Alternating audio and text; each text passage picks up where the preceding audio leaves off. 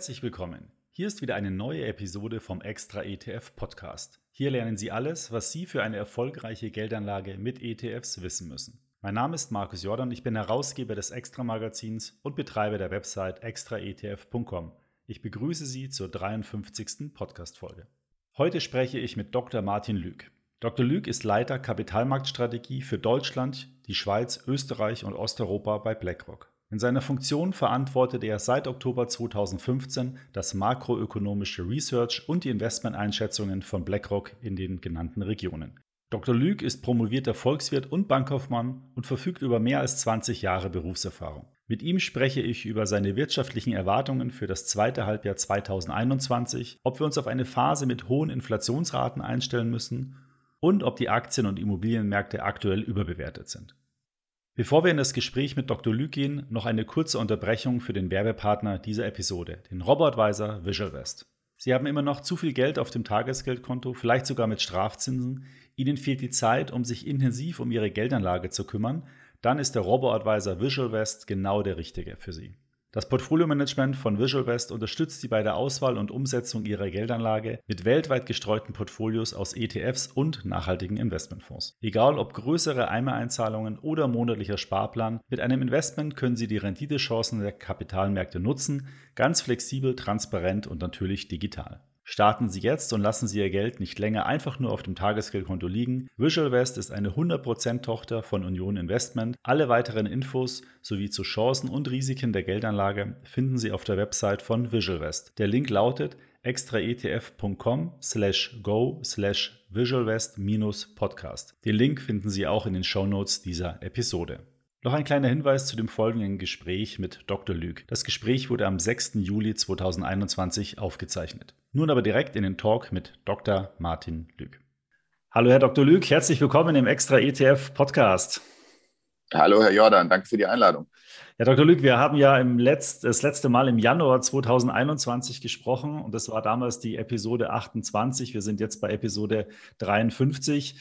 Ähm, damals hatten Sie uns einen Ausblick auf das Börsenjahr 2021 gegeben und äh, wir hatten uns kontaktiert äh, und haben überlegt, ob wir nicht mal einen, einen, kleinen Auffrischer machen für den Ausblick auf das zweite Halbjahr 2021. Ist ja doch einiges passiert in den letzten sechs Monaten.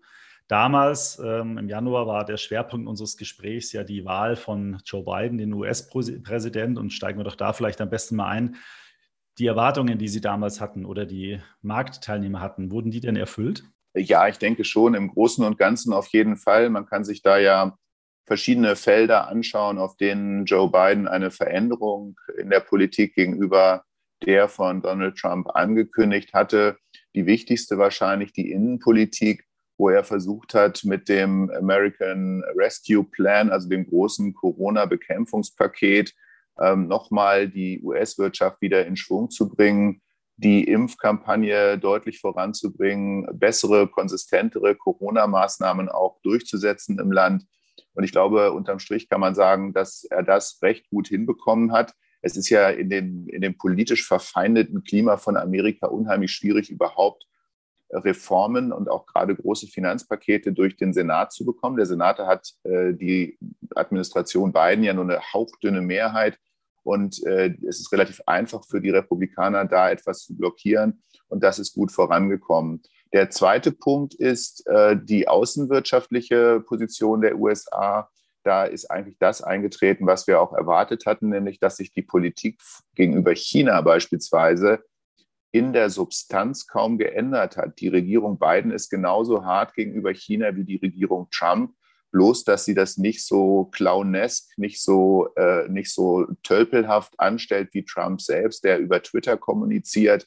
Und äh, Biden macht das im Grunde über die diplomatischen Kanäle, aber die Art, wie er China anfasst, wie er mit China kommuniziert, ist genauso ähm, ja, tough. Und ich glaube, dass die Bedrohung Chinas als globaler Rivale längst angekommen ist. Und das Dritte ist das Verhältnis zu Europa.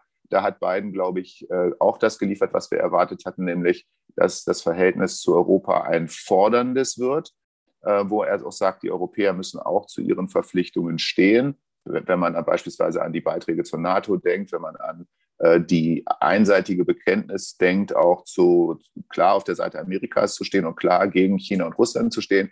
Und dass das, das hatte ich ja auch, glaube ich, gesagt, dass diese Situation für Europa schwieriger wird als in den Trump-Jahren. In den Trump-Jahren konnte Europa praktisch so lustig hin und her meandern und sagen, naja, wir verkaufen den Chinesen weiter unsere Autos gerne, aber ähm, auf der anderen Seite ähm, ja, müssen wir uns auch so ein bisschen so positionieren, dass wir mit Amerika weiter Geschäft machen können. Jetzt wird man klarer Position beziehen müssen und das hat sich letztlich auch in den Gesprächen mit Joe Biden bestätigt. Also es ist ein bisschen tougher geworden, die Beziehung zwischen Europa und USA auf einer anderen Ebene, oder? Das kann man sagen. Also Biden hat ja auch gesagt, er ist ein Freund Europas, auch beim G7-Besuch, den er jetzt gemacht hat in, äh, in Großbritannien, in England vor kurzem. Da hat er ja auch herausgestellt, wie sehr Amerika sich an der Seite Europas sieht. Also ich glaube, er hat schon da wirklich die Hand auch ausgestreckt. Auf der anderen Seite ist das eben auch ein fordern dann eines gewissen äh, Zugeständnisses, eines gewissen Commitments. Die Europäer müssen sich dann eben auch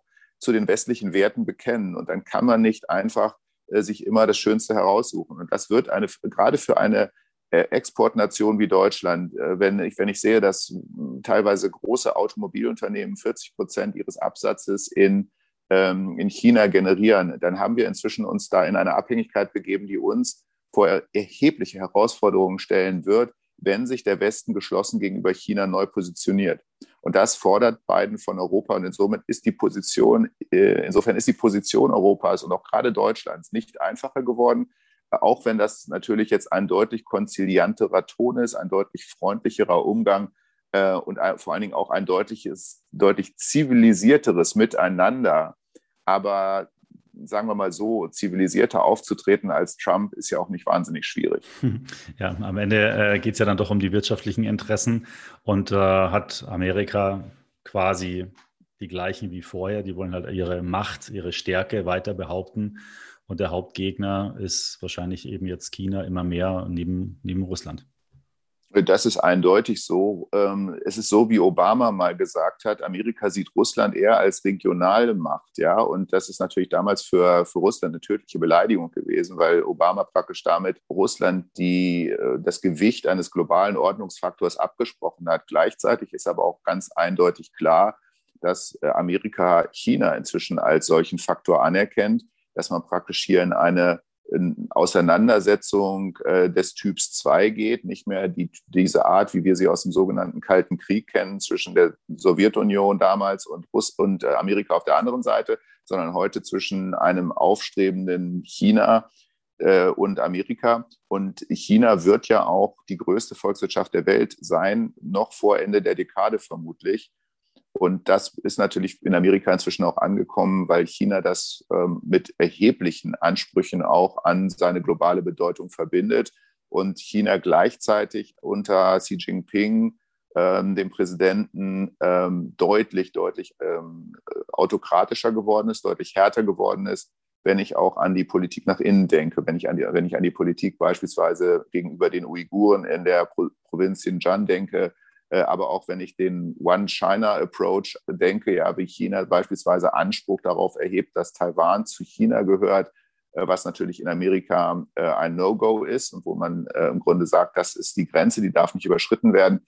Das läuft aus meiner Sicht auf eine immer härtere Konfrontation hinaus. Und nochmal, hier die Rolle Europas ist eine schwierige. Ja, die Rolle, wie wir hier uns in Europa positionieren. Wir müssen uns eigentlich, wenn wir unser Wertesystem hochhalten wollen, eindeutig an der Seite Amerikas positionieren. Auf der anderen Seite kann das eben ökonomisch sehr kostspielig werden. Und es ist Unternehmen, die eine hohe Exponiertheit gegenüber China haben, tun gut daran, sich auch auf diese neuen Zeiten schon mal vorzubereiten. Glauben Sie, dass Europa in der aktuellen, sagen wir mal, politischen Situation und auch in der, in der mit mehreren Staaten und so weiter äh, das überhaupt schaffen kann. Ich meine, Amerika ist mehr oder weniger ein Land, China ist natürlich ein Land, aber Europa sind so viele Staaten, wo so viel Abstimmungsbedarf, so viele unterschiedliche Interessen äh, bestehen. Ist es überhaupt realistisch? Das ist das, was mir auch Sorge macht, um ehrlich zu sein. Sie spielen an auf den, auf den innereuropäischen Konflikt, der sich immer stärker herausbildet.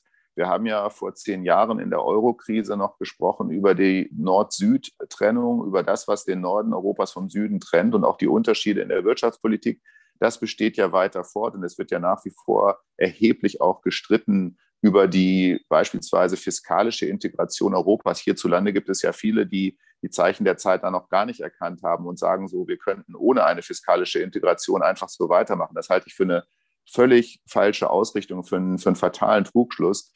Aber was vielleicht in den letzten Jahren noch wichtiger geworden ist, ist, dass einige Länder ja auch sich von den europäischen Idealen immer weiter abwenden. Ja, wenn ich mir die Gleichschaltung der Justiz in Polen anschaue, wenn ich mir die Drangsalierung von Minderheiten und vor allen Dingen auch von Journalisten in Ungarn angucke, wenn ich mir überhaupt angucke, wie teilweise Länder in Osteuropa europäische Werte verletzen und sich offen von der EU abwenden, dann äh, ist das eine viel größere Infragestellung der europäischen Einheit. Und gerade wenn es darum geht, Europa in einer neuen Welt, die sich hauptsächlich zwischen den USA und China abspielt, neu zu positionieren, dann ist das natürlich etwas, was Europa braucht, wie ein Loch im Kopf. Ja, das ist etwas, das äh, diesen, diese Positionierung als Einheit in dieser neuen bipolaren Welt erheblich stört. Insofern, ja, das macht mir auch große Sorge. Ja, wenn es dann wirtschaftlich auch nicht, nicht ganz so gut läuft, äh, dann äh, brechen diese Probleme wahrscheinlich noch mehr oder kommen die Probleme noch mehr zum Vorschein. Ja.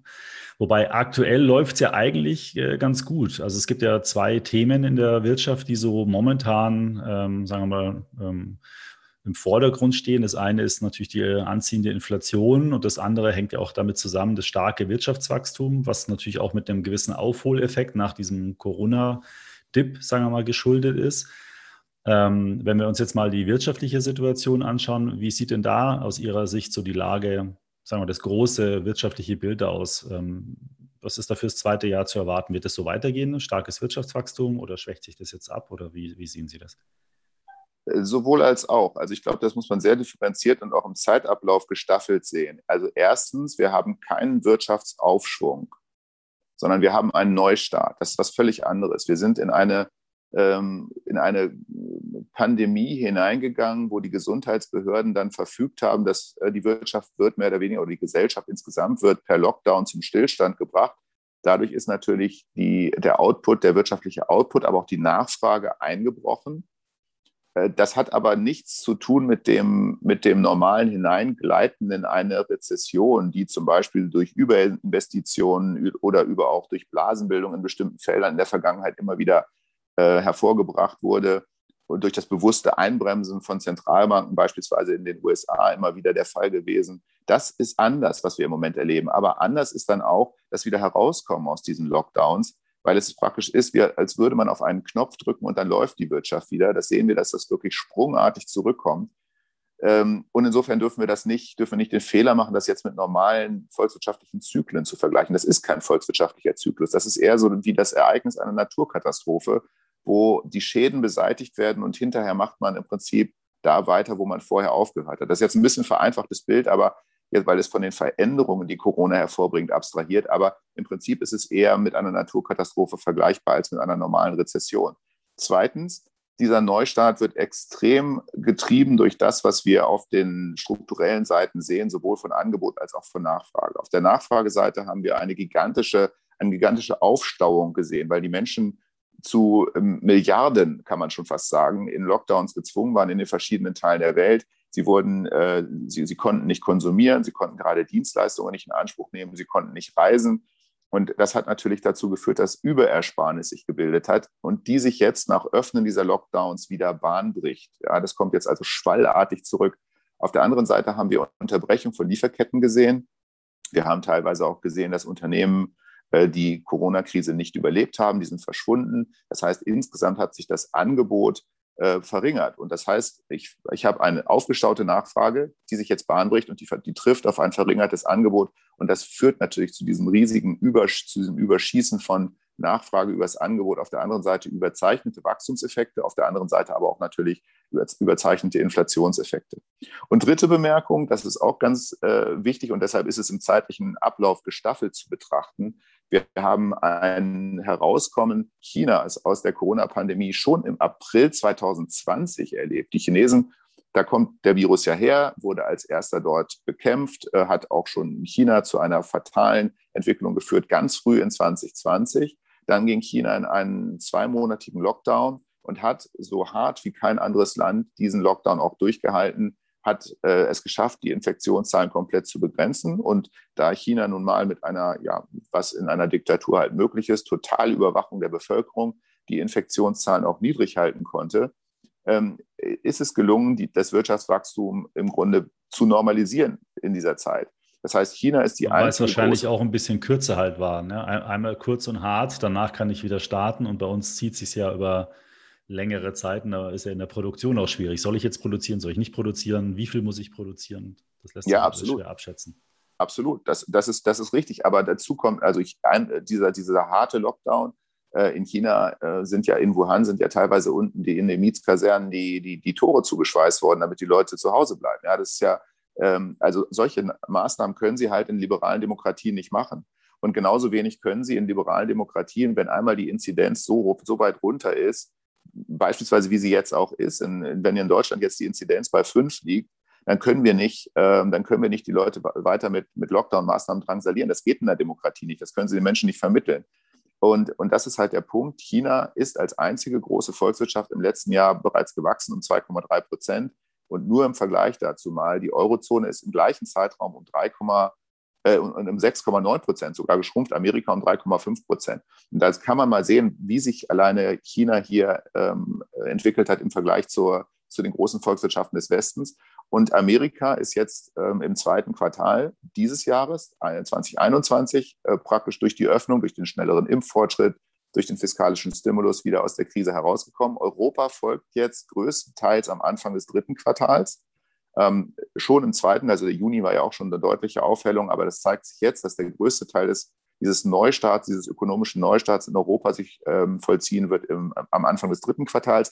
Das heißt, wir haben eine zeitversetzte Erholung. China zuerst, dann kam Amerika, dann kommt Europa und ganz hinterher werden große Schwellenländer kommen. Wir haben Riesenausbrüche gesehen in Brasilien, wir haben Riesenausbrüche gesehen, diese die schrecklichen Bilder, die wir aus Indien gesehen haben, die uns alle noch im Gedächtnis sind. Wir sehen im Moment sehr, sehr hohe Neuinfektionszahlen in Südafrika oder auch in Russland. Das sind weitere große Schwellenländer. Und dieser ganze Block der Schwellen, der großen Schwellenländer, der wird mit einer Riesenverzögerung nochmal aus der Corona-Krise herauskommen. Das heißt, die Welt ist asynchron geworden. Und deshalb kann man auch sagen, dass dieser Neustart nicht überall gleichzeitig stattfindet, sondern über einen sehr breiten Zeitraum ausgestreut. Und der große Gewinner ist, dreimal darf man raten, China. Das bedeutet aber, kommen wir nachher auch nochmal drauf für die Asset Allocation, dass man eben nicht mehr sagen kann, okay, weltweit äh, investiere ich breit gestreut, wie so ETF-Anleger das ja ähm, wir oft propagieren, sondern es bietet sich dann vielleicht schon an, auch regionale Unterschiede zu machen. Aber das können wir später dann auch nochmal noch mal vertiefen. Ja, ich denke, äh, das, ist, das ist generell richtig so und da, da kann man vielleicht noch einen Unterschied machen wenn man davon ausgeht, dass wir in eine neue Welt eintreten, die vielleicht an der einen oder anderen Stelle Veränderungen gegenüber der Vor-Corona-Welt hat. Und das glaube ich tatsächlich, dass das der Fall sein wird. Aber grosso modo gehen wir zurück in, in eine Welt, die dann wieder eben auch sich im normalen Wachstumszyklus bewegt.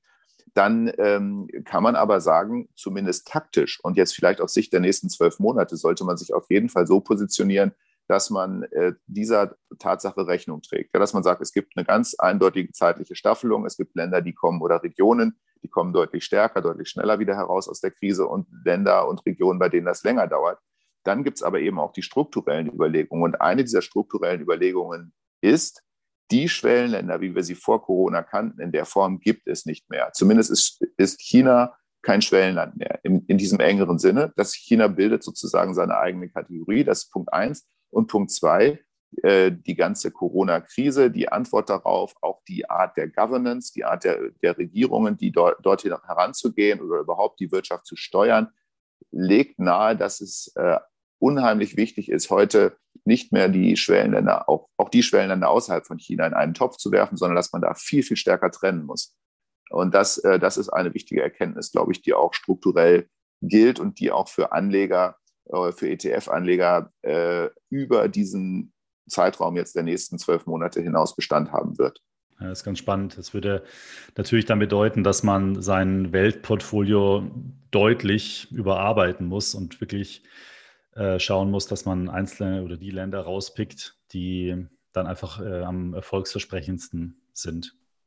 Definitiv. Ja, es gibt ja, es gibt ja immer wieder, wenn Sie jetzt anschauen, sich, schauen sich an, so ein Emerging Market Basket. Da ist alleine aufgrund der Größe der Volkswirtschaft, äh, dann beispielsweise die Türkei ein großes Gewicht. Ja, wenn Sie sich die Wirtschaftspolitik in der Türkei anschauen mit 17 Prozent Inflation und einem Präsidenten, der sagt, wir müssen jetzt dringend die Zinsen senken ähm, und sonst tausche ich den Zentralbankchef aus. Äh, das ist eigentlich überhaupt keine gute Idee. Das heißt, ein ETF-Anleger sollte sich überlegen, ob es in seinem Portfolio dann überhaupt noch die Türkei drin sein sollte. Auf der anderen Seite, wenn ich in dem, in, dem ähm, Schwellenlandportfolio dann äh, China drin habe, dann soll ich, sollte ich mich fragen, ist der Anteil, wie China dort gewichtet ist, überhaupt gerechtfertigt? Oder sollte ich nicht lieber sagen, China hat einen Anteil an der Welt, am Weltbruttoinlandsprodukt von 20 Prozent und ist aber an den globalen Märkten, wenn Sie sich so MSCI-Indikatoren im Bereich oder Indizes im Bereich der Aktien anschauen oder auch sowas wie FTSE äh, Russell oder, oder auch ähm, Bloomberg Barclays im Bereich der Bonds, deutlich, deutlich niedriger, deutlich unter 10 Prozent nur beteiligt, äh, dann stimmt, dann ist da ein Mismatch, dann stimmt das Verhältnis nicht. Das heißt, ich müsste dann in, in meinem Portfolio die Konsequenz ziehen, deutlich höher beispielsweise in China investiert zu sein. Und das sind so, also diese, diesen Satz ähm, nach Corona und mit Blick auf die neue Welt, auf das, was wir im Moment an der Realität sehen, sollte ein äh, wirklich frischer Blick auch mal auf die äh, Positionierung äh, genommen werden. Den Satz würde ich auf jeden Fall unterstreichen. Hm, vielleicht noch mal kurz eine Nachfrage zum Thema Indien. Ist ja auch immer genannt. Äh, äh, als bevölkerungsreiches Land, ähm, dass die auch sozusagen da eine große Substanz haben, um stark zu wachsen.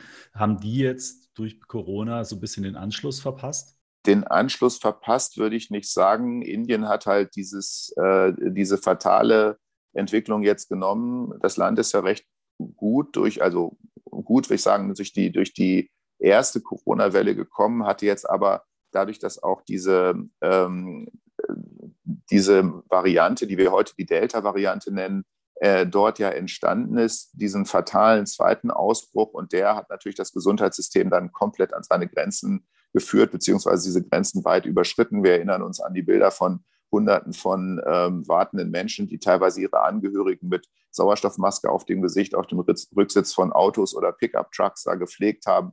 Ähm, das, äh, das hat gezeigt, dass Indien zumindest hier heftig zurückgeworfen wurde. Äh, das Land ist dann ja auch in einen Lockdown gegangen und hat es auch geschafft, obwohl die Delta-Variante natürlich jetzt die dominierende Variante inzwischen im Land ist, ähm, auch diesen, äh, die, den, diesen Ausbruch wieder einzudämmen. Aber natürlich ist dadurch auch der ökonomische Neustart in Indien deutlich verzögert worden. Und wenn man immer, also in den letzten Jahren oder man kann sagen über das gesamte letzte Jahrzehnt immer wieder gehört hat, ist Indien das neue China, dann kann man sagen, hier sieht man so deutlich wie sonst nirgends, dass äh, Indien eben nicht das neue China ist und dass äh, in vielerlei Hinsicht Indien ein ganz anderes Land ist von seiner Struktur. Das Einzige, was Indien und China wirklich gemeinsam haben, ist die nahezu gleiche Bevölkerungszahl mit rund 1,4 Milliarden. Aber dann hört es auch schon auf. Also insofern ist, ist Indien hier ganz anders zu sehen und sicherlich eines der Länder, die man äh, jetzt ähm, anders bewerten muss als vielleicht noch vor sechs Monaten, noch vor dem ähm, erneuten furchtbaren Ausbruch, den Indien erlebt hat. Wenn man jetzt äh, auf Kritiker hört, äh, die sagen ja im Prinzip, dass es wirtschaftlich uns momentan nur so gut geht, weil die Notenbanken ja alles mit Geld fluten. Es wird ja immer, immer mehr, immer mehr, immer mehr. Und auf der anderen Seite jetzt in Deutschland, ich weiß gar nicht, wie es in anderen Ländern ist, ja ähm, die ähm, Insolvenzordnung da ja verändert wurde, dass man äh, nicht gleich Insolvenz anmelden muss und dass da sozusagen eine Riesenwelle an Insolvenzen droht ähm, wenn, äh, ja, wenn das hier mal verändert wird. Wie, wie sehen Sie denn das? Ähm, haben da die Kritiker ein bisschen recht oder, oder ist das jetzt nur eine Phase, die wir durchlaufen müssen? Ja, das ist ein sehr breiter Diskurs. Also da kann man an verschiedenen Seiten anfangen. Ich würde mal an der Seite anfangen zu sagen, dass die ähm, hierzulande ja immer wieder geschimpft wird und die Negativzinsen seien oder äh, seien eine äh, seien die, die Schuld der Zentralbanken. Äh, in dem extremen Begriff stimmt das so nicht. Also zumindest sind die Niedrigzinsen nicht, nicht Schuld der Zentralbanken selbst. Äh, ob man tatsächlich technisch von der Zentralbankseite unter die Null gehen muss bei den Leitzinsen, ist eine andere Überlegung. Aber ich glaube, äh, letzten Endes die, die, die niedrigen Zinsen per se in der Welt sind schlicht und ergreifend eine Konsequenz eines Missverhältnisses zwischen Angebot und Nachfrage von Kapital. Wir haben halt einen Überschuss an Ersparnis in der Welt und der ist dafür zuständig, dass die, ähm, dass die Zinsen so niedrig sind. Dass die Zentralbanken dann technisch die Zinsen noch unter die Nulllinie gedrückt haben, ist eine andere Geschichte. Und dass natürlich Zentralbanken auch äh, in, in, gewisser Weise äh, in äh, Funktionen hineintreten, wo die Fiskalpolitik zu zögerlich oder auch dysfunktional wird, weil beispielsweise das politische System blockiert ist. In Amerika beispielsweise ist das politische System durch dies, dieses komplette Verfeindetsein zwischen Republikanern und Demokraten im Senat blockiert ist. In Europa ist das äh, politische System blockiert, weil man sich selbst so ein bisschen Fußfesseln angelegt hat ähm, nach der Finanzkrise. Da wurde ja hier die Schuldenbremse in die Verfassung geschrieben. Wir haben dann die, äh, später kam dann noch die schwarze Null sozusagen als Popanz, den man vor sich herträgt. Und äh, es ist, glaube ich, ein, ähm, eine, eine letzten Endes zu starke Verschiebung der Verantwortlichkeit von Wirtschaftspolitik auf die Geldpolitik, die mitverantwortlich dafür ist, dass die Geldpolitik hier im Grunde über ihre eigentliche ja, Verantwortung hinausgehen musste. Das wäre, glaube ich, gar nicht anders gegangen. Der zweite Punkt ist, dass wir uns fragen, inwieweit hat das jetzt wirklich zu den viel zitierten Zombie-Unternehmen beigetragen und inwieweit wird, wenn das irgendwann mal sich wieder normalisiert, tatsächlich dann eine große Insolvenzwelle folgen. Das halte ich auch für ein Gespenst, das da an die Wand gemalt wird. Ich glaube, ja, wir werden eine höhere Zahl von Insolvenzen sehen. Und auch ähm, wenn wir jetzt aus der Corona-Krise herauskommen, dann werden wir vermutlich auch Unternehmen sehen, die es nicht geschafft haben werden. Also gerade auch den, auf den letzten Monaten, auf den letzten Metern werden jetzt noch äh, einige Unternehmen ausscheiden, vor allen Dingen im Dienstleistungsbereich. Aber ich glaube, dass diese dass die, dass die Corona-Politik ähm, generell jetzt bei allen Fehlern, die passiert sind, zu spät ausgezahlte Novemberhilfen, wir haben das alle in den Medien verfolgt, dass insgesamt gerade auch die wirtschaftspolitische Unterstützung ähm, gut war, notwendig war, sicherlich an der einen oder anderen Stelle äh, völlig dilettantisch durchgeführt wurde. Das muss man auch sagen. Es gibt ja auch viele, die beispielsweise in der ersten, äh, bei den ersten Auszahlungen von Überbrückungshilfen, da gab es kriminelle Akte, wo, was weiß ich, hundertfach äh, die Hilfen beantragt wurden und auch offensichtlich ausgezahlt wurden von, ja, das sind einfach kriminelle Elemente, die sowas machen und das muss dann natürlich auch entsprechend äh, sanktioniert werden. Aber unterm Strich, in der Gesamtheit, hat das, glaube ich, recht gut funktioniert und ich glaube, dass wir tatsächlich auch mit, äh, mit einem ja, ähm, signifikanten, aber unterm Strich vertretbaren Anstieg der Insolvenzen wieder in die neue Normalität hineingehen werden uns mehr oder weniger in den alten Wachstumstrend, also den Vor-Corona-Wachstumstrend einklinken werden und dass dieses, dieses ganze, diese Cassandra-Rufe vom Weltuntergang, wir werden jetzt hier alle, äh, wenn die Geldpolitik irgendwann mal wieder normalisiert äh, wird, dann äh, werden wir in den Abgrund fallen und die ganzen Zombie-Unternehmen gehen pleite. Ich sehe diese Riesenarmee von Zombies da draußen wirklich nicht. Und zum Zweiten glaube ich auch, dass die Geldpolitik noch sehr, sehr lange sehr expansiv bleiben wird. Also insofern, wenn, dann ist das ein ganz moderater Prozess, der jetzt über viele Jahre sich, äh, sich erstrecken wird. Und ich halte ihn auch nicht für so dramatisch, wie er von ja teilweise auch interessierten Kreisen, das muss man einfach immer wieder sagen, da sind einfach, da wird auch Politik, ähm, äh, da wird aus politischen Gründen gerne Meinung gemacht und, äh, und, und das sollte man von vornherein auch so ein bisschen tiefer hängen und nüchterner betrachten. Auf der anderen Seite äh, steigt jetzt aber natürlich schon die Inflation an und viele sagen ja auch oder meinen, dass es daran liegt. Sie hatten ja vorhin schon gesagt, dass hohe Nachfrage oder dieser Nachfrageschub auf äh, eine hohe Auslastung jetzt auch trifft, weil die Kapazitäten noch nicht voll da sind. Ist das dann der Grund für die Inflation in Deutschland? Die ist ja so hoch wie seit zehn Jahren nicht mehr. Ähm, oder, oder ist es jetzt vielleicht doch eine Phase, in die wir eintreten, wo man sich einfach mit einer hohen Inflation sozusagen an eine hohe Inflation gewöhnen muss? Und wenn ja, was bedeutet das dann für Sparer vor allen Dingen und aber auch für Anleger? Was, was für Konsequenzen muss man dann daraus ziehen? Also erstens glaube ich, die kurze Antwort auf Ihre Frage ist nein, das ist nicht eine Verschiebung zu, äh, in Richtung einer höheren Inflation, die dauerhaft äh, sein wird. Der Punkt ist einfach der, ich hatte es vorhin schon gesagt, ähm, Nachfrage übersteigt das Angebot oder wächst stärker als das Angebot und damit haben wir hier zumindest temporär einen, äh, einen Inflationsschub von dieser Seite. Übrigens die 2,5 Prozent, die wir in Deutschland im letzten Monat gesehen haben. Jetzt ist das ja technisch erstmal wieder runtergegangen ein bisschen. Wir werden aber wahrscheinlich in der zweiten Jahreshälfte jetzt noch Inflationsraten sehen, die die drei Prozent deutlich überschreiten. Und dann wird das Geschrei noch deutlich größer. Ich glaube aber, man muss wirklich die Kirche im Dorf lassen. Ja, das sind natürlich auch wieder jemand, die sagen, jo, die Inflation ist jetzt hier so hoch, wir müssen jetzt unbedingt eine Bremse und eine Geldpolitik sehen. Das ist natürlich totaler Quatsch weil die Inflation wird nicht so hoch bleiben. Wir haben am Anfang des Jahres äh, die Normalisierung der Mehrwertsteuer gehabt in Deutschland. Ja, da kommen schon mal drei Prozentpunkte. Das nennt man einen administrativen Preiseffekt, aber es ist ein Einmaleffekt. Zweitens, wir hatten im März 2020 den niedrigsten Ölpreis aller Zeiten. für äh, Western Texas Intermediate, also die amerikanische Ölsorte, ist der Preis ja sogar für ein paar Tage negativ gewesen. Das ist ja technisch damals der Fall gewesen. Und natürlich haben wir riesige Basiseffekte. Ein Jahr später sind natürlich die Ölpreise viel, viel höher. Und wenn wir wissen, in wie vielen Komponenten des Warenkorbes sich äh, höhere Ölpreise bemerkbar machen, dann wissen wir, was das, wie, stark das allein die Inflation treibt. Drittens haben wir diesen Punkt, den ich gerade angesprochen habe, äh, der, des, der, des Überschusses der Nachfrage, der aufgestauten Nachfrage über das Angebot.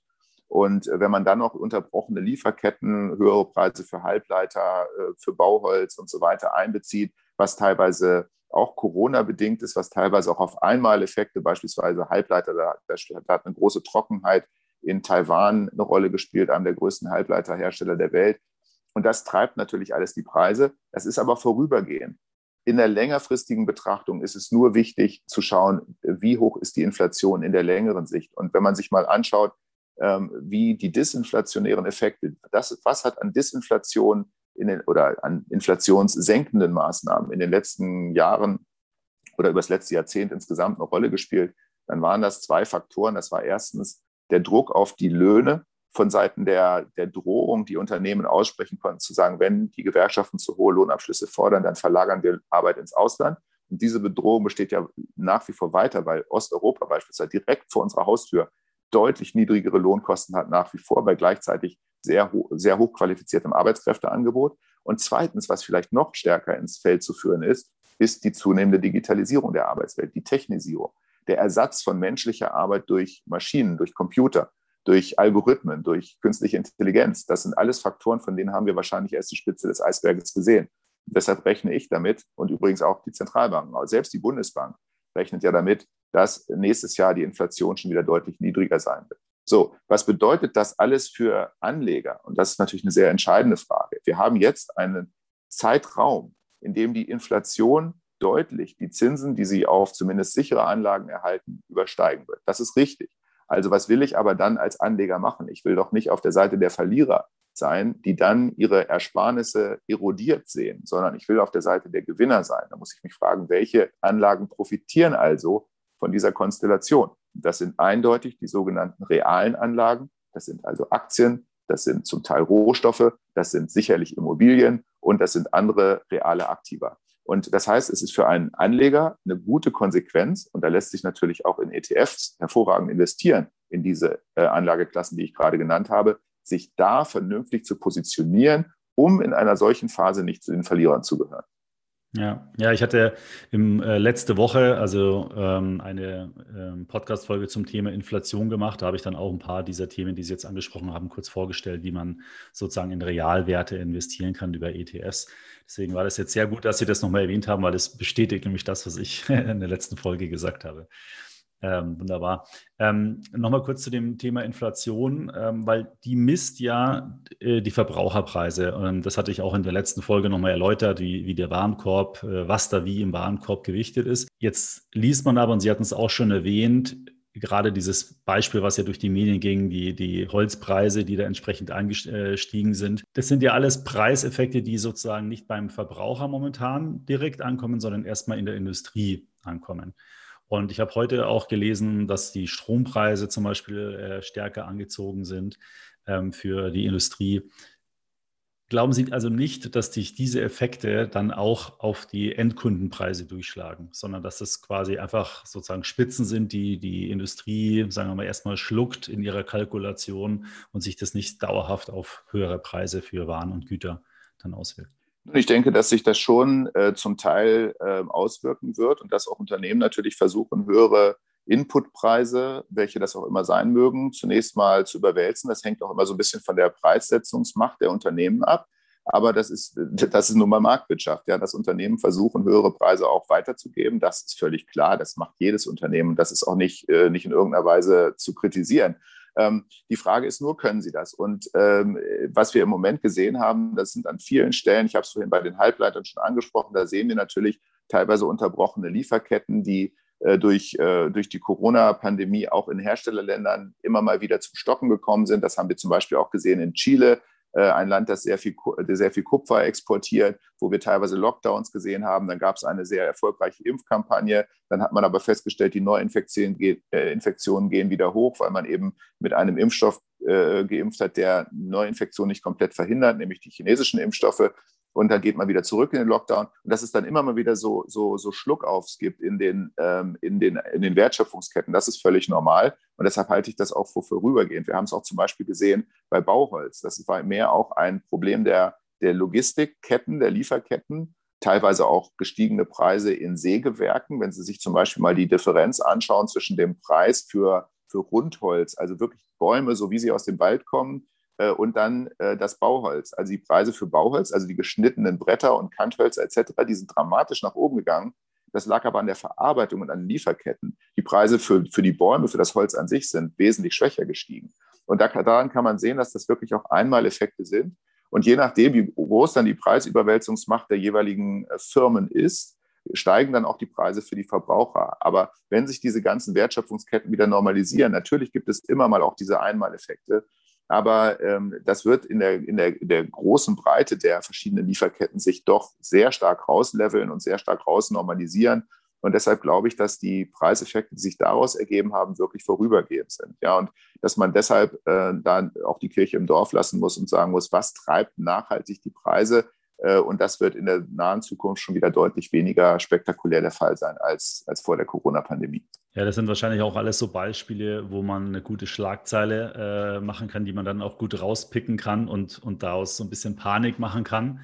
Ähm, aber klar, wenn das, wenn das ganze Wirtschaftsgefüge äh, noch nicht so rund läuft wie vor der Pandemie, dann ist es klar, dass es irgendwo knirscht im Gebälk und dann entstehen halt so kleine sagen wir mal, Blüten und, und, und Besonderheiten, die dann zum Beispiel zu so Anstiegen führt bei Holz, wie Sie es gerade eben beschrieben haben. Ja, das ist genau der Punkt. Und äh, jetzt kann man natürlich noch sagen, was könnte die Inflation denn länger treiben äh, oder sie langfristig hochhalten? Wenn wir jetzt zum Beispiel mal unseren ähm, Währungsraum uns hier anschauen, was könnte die Inflation über, sagen wir mal, den Jahresverlauf 22 deutlich höher halten? Also ich würde damit rechnen, dass die Inflation so spätestens zur Mitte 22 wieder deutlich zurückkommt. Ich würde sie dann wieder unter zwei Prozent äh, ähm, einsortieren. Aber was könnte dazu führen, dass sie dauerhaft höher bleibt? Dazu könnte natürlich einerseits führen eine Lohnpreisspirale. Ja? Ähm, dazu muss man aber sagen, dass die in Europa ja, wir, wir sind in Europa mit einer ungefähr doppelt so hohen Arbeitslosenquote in diese Pandemie hineingegangen wie Amerika, wenn man das mal vergleicht. Das heißt, äh, wir haben in Amerika auch ein deutlich, äh, ein deutlich knapperes Arbeitskräfteangebot im Vergleich zu dem, was die Unternehmen wirklich beschäftigen. Und zweitens gibt es natürlich in Europa auch eine viel größere Trägheit, sowohl nach oben als auch nach unten. Die Löhne werden erst wie viel, viel schwerer und viel äh, später erhöht, wenn äh, tatsächlich Arbeitskräfteknappheit vorherrscht. Warum? Weil die Unternehmen genau wissen, die, Arbeits-, äh, die, die ähm, Lohnverhältnisse in Deutschland, und auch in anderen EU-Ländern sind so stark geschützt, die Arbeitnehmer sind ja aus gutem Grund auch äh, so geschützt, dass es für Unternehmen wahnsinnig schwer ist, auch irgendwann dann mal die Löhne wieder runterzunehmen, wenn es mal wieder schlechter läuft. Und, äh, und deshalb sind die Arbeitsmärkte in, in, in, Deutschland und Europa deutlich weniger reaktiv. Und äh, das alleine spricht schon dafür, dass wir wenig, wesentlich weniger Wahrscheinlichkeit haben, auch dauerhaft eine höhere Inflation zu erleben. Die würden wir nur erleben, wenn jetzt dauerhaft sich Arbeitskräfteknappheit wirklich in den, in den Löhnen widerspiegelt und wir gleichzeitig auch eine ähm, weiter so expansive Geldpolitik und Fiskalpolitik haben, wie wir sie zuletzt in der Corona-Krise gesehen haben. Äh, die, das ist vermutlich der Fall. Das ist ja auch der Grund, warum dann äh, die, äh, die Zinsen weiter sehr niedrig bleiben werden. Aber Fakt ist, äh, die Inflationsgefahr ist in Europa ähm, auf mittlere Sicht, also ich rede jetzt auf Sicht der nächsten drei bis fünf Jahre, deutlich, deutlich geringer als in den Vereinigten Staaten. Das sind ja eigentlich ganz gute Aussagen, weil ich hatte schon so ein bisschen den Eindruck, dass so in den letzten Monaten so ein bisschen, äh, ja, der allgemeine Tenor schon war, die Inflation wird steigen, jetzt müsst ihr was machen. Also jetzt rein in Aktien, jetzt rein in Immobilien, Sachwerte und äh, auf der anderen Seite sind genau diese beiden Immobilien und Aktien ja auch gerade auf dem Höchststand. Da könnte man ja dann auch fragen, ist das jetzt dann fair bewertet oder überbewertet? Wie, wie sehen Sie da so die Aktien- und Immobilienmärkte?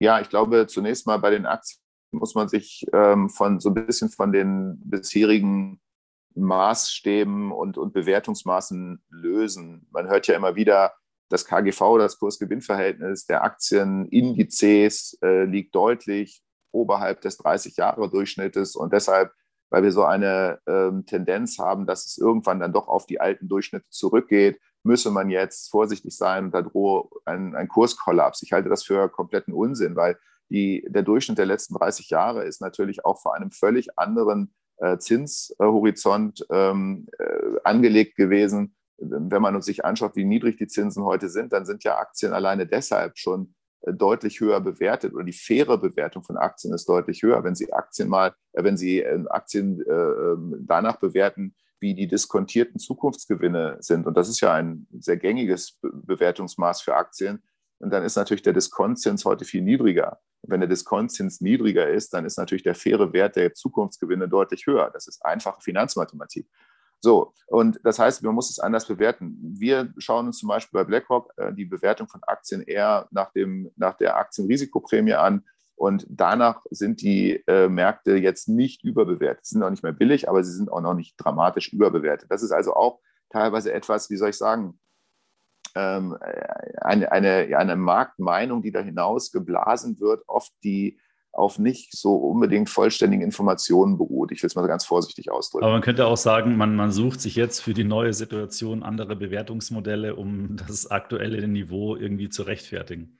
Das ist, das ist zweifelsohne so. Und das, äh, das kenne ich auch. Ich erinnere mich gut an die Zeit der sogenannten New Economy, äh, späte 90er, Anfang der 2000er Jahre, wo genau das der Fall ist. Da wurden Studien umgeschrieben, um äh, teilweise dreistellige Kursgewinnverhältnisse zu rechtfertigen. Aber da hatte sich im Prinzip der zweite, das hat man rein auf der Erwartung von Zukunftsgewinnen gemacht, die dann nie eingetreten sind für viele amerikanische Tech-Unternehmen, in erster Linie auch für viele europäische natürlich.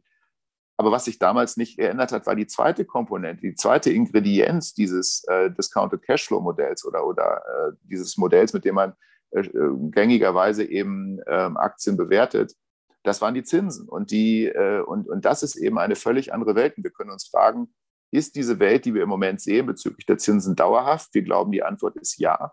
Das ist eine, eine andere Welt, an die wir uns jetzt gewöhnen müssen. Die kann sich auch irgendwann mal wieder ändern. Aber jetzt auf Sicht der nächsten Jahre, vielleicht der, vermutlich für das restliche Jahrzehnt, und wir stehen ja gerade am Anfang dieses, dieser 20er Jahre, wird sich das vermutlich nicht ändern. Das heißt, wir müssen Aktien tatsächlich anders bewerten. Oder wenn ich, wenn ich Ihre Aussage jetzt nehme, ähm, dann würde ich sagen, die Wahrscheinlichkeit, dass die ähm, Adjustierung an neue Bewertungsmodelle diesmal wirklich auch gerechtfertigt ist, ist wesentlich höher als vor 20 Jahren während der New, während der New Economy. Und insofern ähm, ist das tatsächlich eine, äh, eine Frage, die wir uns, die wir uns hier äh, stellen müssen. Rechnen wir noch mit den richtigen Zahlen? Und äh, wo, ist, wo sind die Alternativen? Das ist ja immer der nächste Punkt. Wo sind die Alternativen? Und eine der Alternativen, die Sie eben genannt haben, waren Immobilien.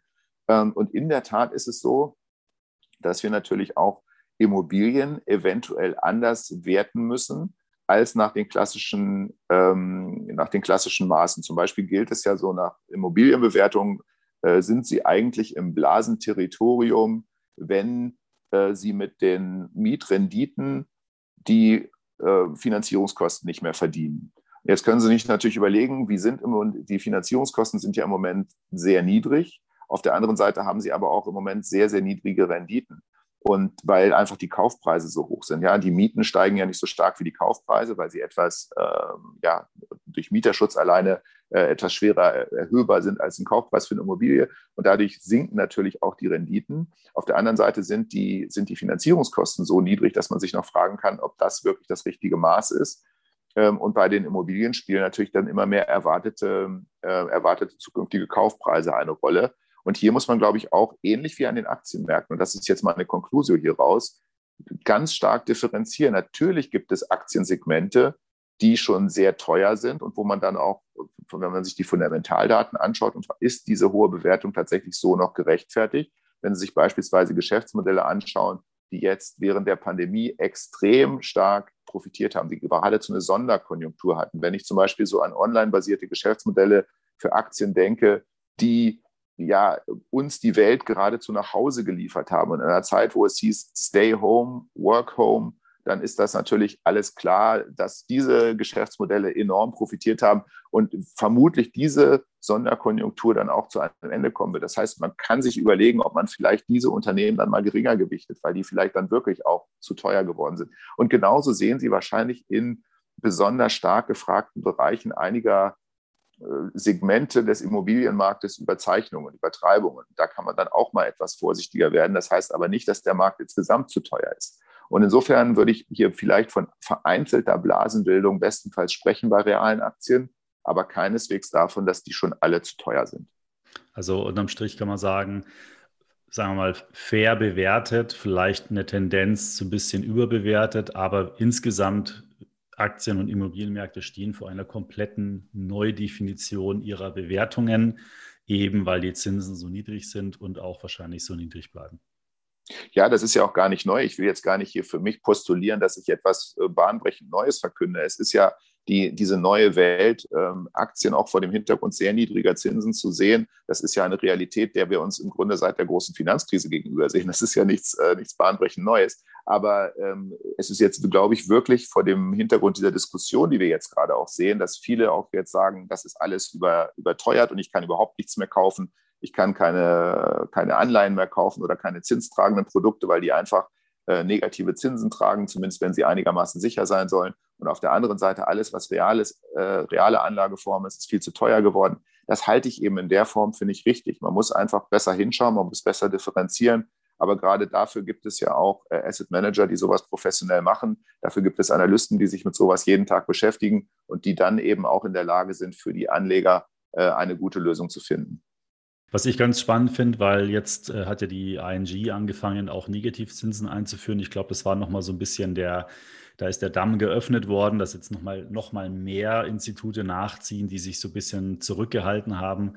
Ähm, es gibt ja, glaube ich, eh schon über 350 Banken, wenn ich jetzt die Zahl richtig im Kopf habe, die Negativzinsen auf Einlagen einführen. Und da ist schon die Frage, was jetzt so in den nächsten, sagen wir mal, sechs Monaten mit den Einlagen der Anleger passiert, weil ich mir wirklich vorstellen kann, dass jetzt viele anfangen, sich eben zum Thema Aktien, nochmal zum Thema Immobilien vielleicht auch, sich äh, noch mehr auseinanderzusetzen oder vielleicht sogar auch in Gold investieren, weil Gold ist ja auch das Thema, ähm, wo man eigentlich sagt, okay, es ist Angst immer noch da, Inflation steigt, eigentlich müsste der Goldpreis durch die Decke gehen ist, ist auf einem relativ hohen Niveau, aber tendenziell die letzten Wochen war er ja eher sogar wieder auf dem Rückgang. Also Gold ist da auch nicht mehr so die Lösung jetzt. Ja, äh, das hat natürlich auch immer sehr mit den, mit den äh, Faktoren zu tun, die, die das Ganze antreiben. Ähm, ich denke, insgesamt ist die, äh, man kann es ja sehen in der Zeit der Corona-Pandemie, wo die Ersparnisse teilweise sehr hoch gegangen sind. Ich hatte es vorhin gesagt, wenn die Menschen nicht konsumieren können, dann wird halt zwangsweise viel gespart.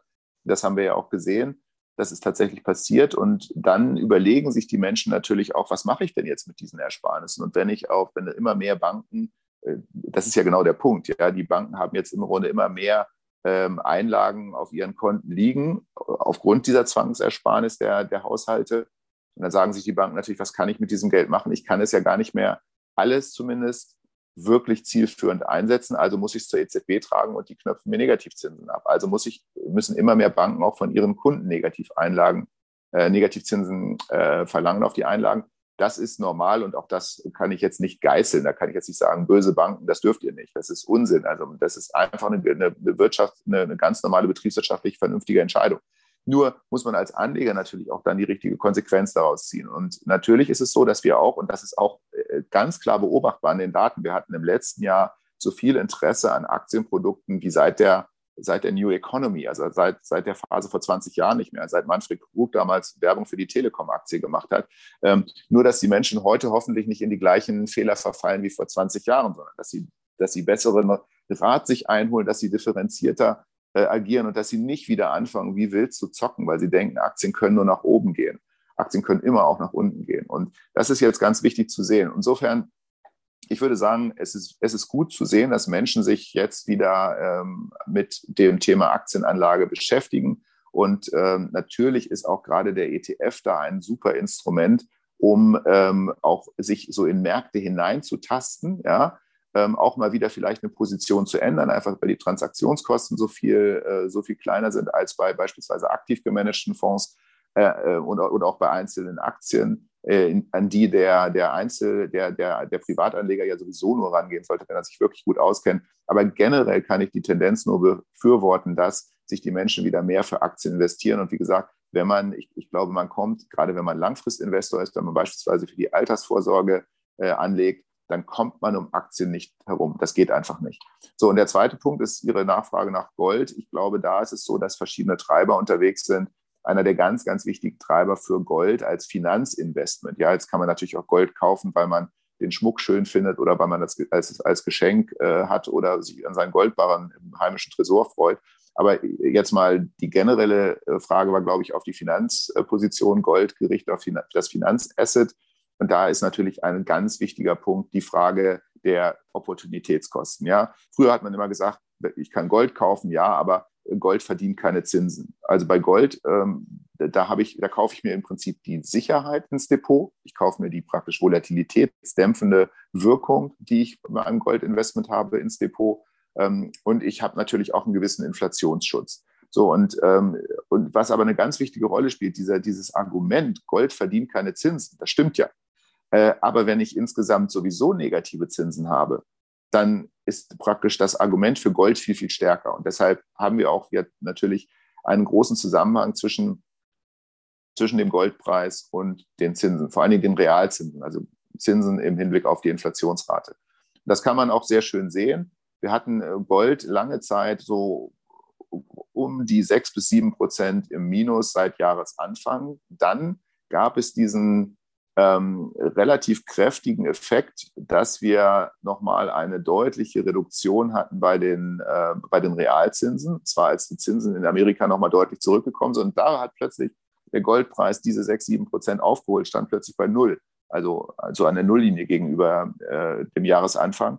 Jetzt ist es wieder ein bisschen zurückgekommen ähm, weil die Realzinsen eben äh, wieder ein bisschen gefallen sind und dadurch ähm, sind die, ähm, äh, und, und, und, äh, Entschuldigung, wieder, wieder ein bisschen gestiegen sind und dadurch sind die, äh, ist, ist die Goldbewertung wieder ein bisschen unattraktiver geworden. Aber das sind so die Punkte. Und dann muss man natürlich immer anschauen, wir haben ähm, eine bisher relativ verhaltene Inflationserwartung. Das heißt, ähm, die Menschen sehen im Moment die Märkte relativ positiv. Sie sehen, äh, die Risikoneigung ist relativ hoch, auch wenn Sie sich die Volatilität bei Aktien anschauen.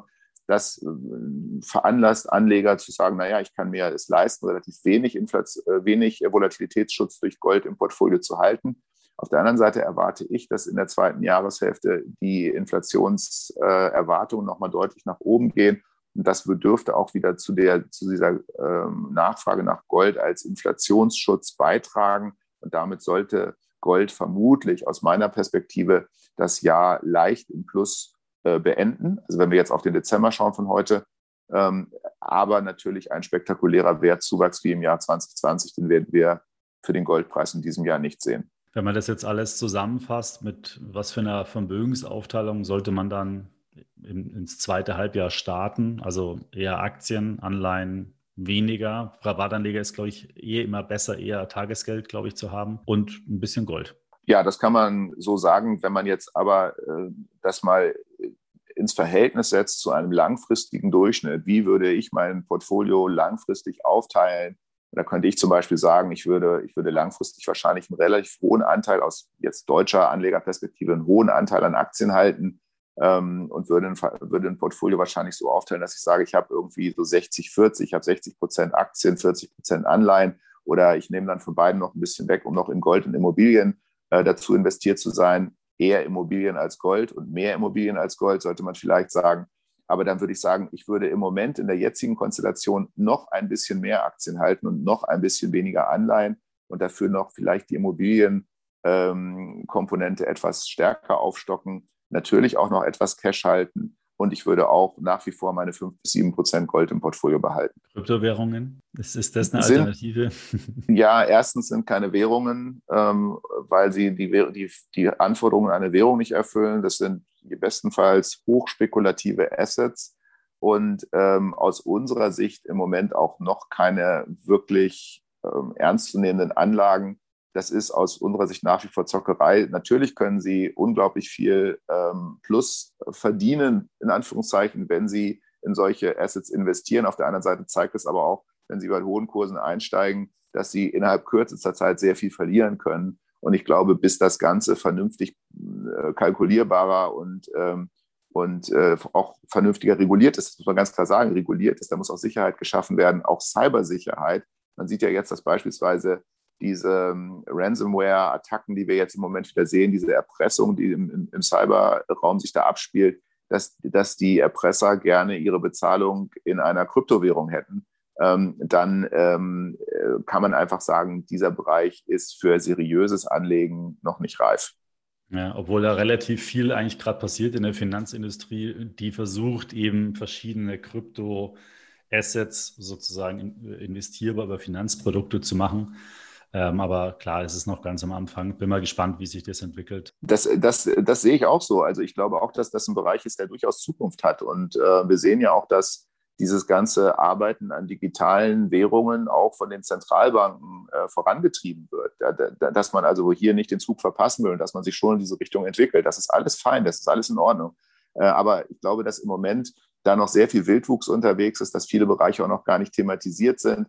Ähm, wenn ich auch an, das, äh, an, die, an den Energieverbrauch beispielsweise beim, beim Mining denke von, von äh, sogenannten Kryptowährungen, ähm, da ist, äh, das ist alles noch kein rundes Bild und ich glaube, dass viele, dass gerade ähm, private Anleger, die wirklich auch ähm, auf die Substanzerhaltung angewiesen sind, die sich also jetzt sich sagen können, ich kann jetzt mal eben 30 Prozent meines Portfolios locker verzocken. Ähm, äh, und das ist ja nun mal der Regelfall, dass hier seriös angelegt und gespart wird. Äh, dann würde ich im Moment noch davon abraten. Es kann durchaus sein, dass wir in den, auf Sicht der nächsten Jahre auch ähm, Kryptoassets haben, in die man vernünftig investieren kann, ohne dass man da ähm, gleich äh, Kopf und Kragen riskiert, was die Altersvorsorge angeht. Ja, super. Ähm, vielen Dank äh, für, für die Einschätzungen. Ich hoffe, liebe Zuhörer, da waren viele interessante Aspekte auch für Sie dabei. Vielen Dank, Herr Dr. Lück, für die Zeit, äh, die Sie sich genommen haben. Es ist jetzt gut eine Stunde, die wir gesprochen haben. Wir könnten wahrscheinlich noch lange, lange so weitersprechen. Da gibt es ja ganz viele Themen. Ich freue mich, wenn wir uns dann vielleicht im äh, Jahreswechsel wieder austauschen können. Danke Ihnen, Herr Jordan. Und äh, das würde mich auch freuen. Die Welt verändert sich im Moment sehr dynamisch und ich bin auch hochgespannt, wie es sechs Monate von heute aussieht. Alles klar. Dann wünsche ich Ihnen einen schönen Tag und ja, bis zum nächsten Mal. Danke gleichfalls. Tschüss. Tschüss. Ich hoffe, Ihnen hat das Experteninterview mit Dr. Martin Lück genauso gut gefallen wie mir. Wenn Sie mal hier im Podcast einen speziellen Gesprächspartner hören möchten, dann senden Sie mir doch gerne Ihren Wunsch an podcast.extraetf.com. Ich werde dann sehen, ob ich das für Sie organisieren kann. Ich würde mich auch sehr freuen, wenn Sie meinen Podcast abonnieren und bei Gefallen auch gerne weiterempfehlen. Dann verpassen Sie keine Folge mit weiteren wertvollen Tipps, mit denen Sie erfolgreich in ETFs investieren können. Weiterführende Informationen und Links zu diesem Podcast finden Sie in den Show Notes. Bis zum nächsten Podcast. Ich freue mich, wenn Sie da wieder reinhören.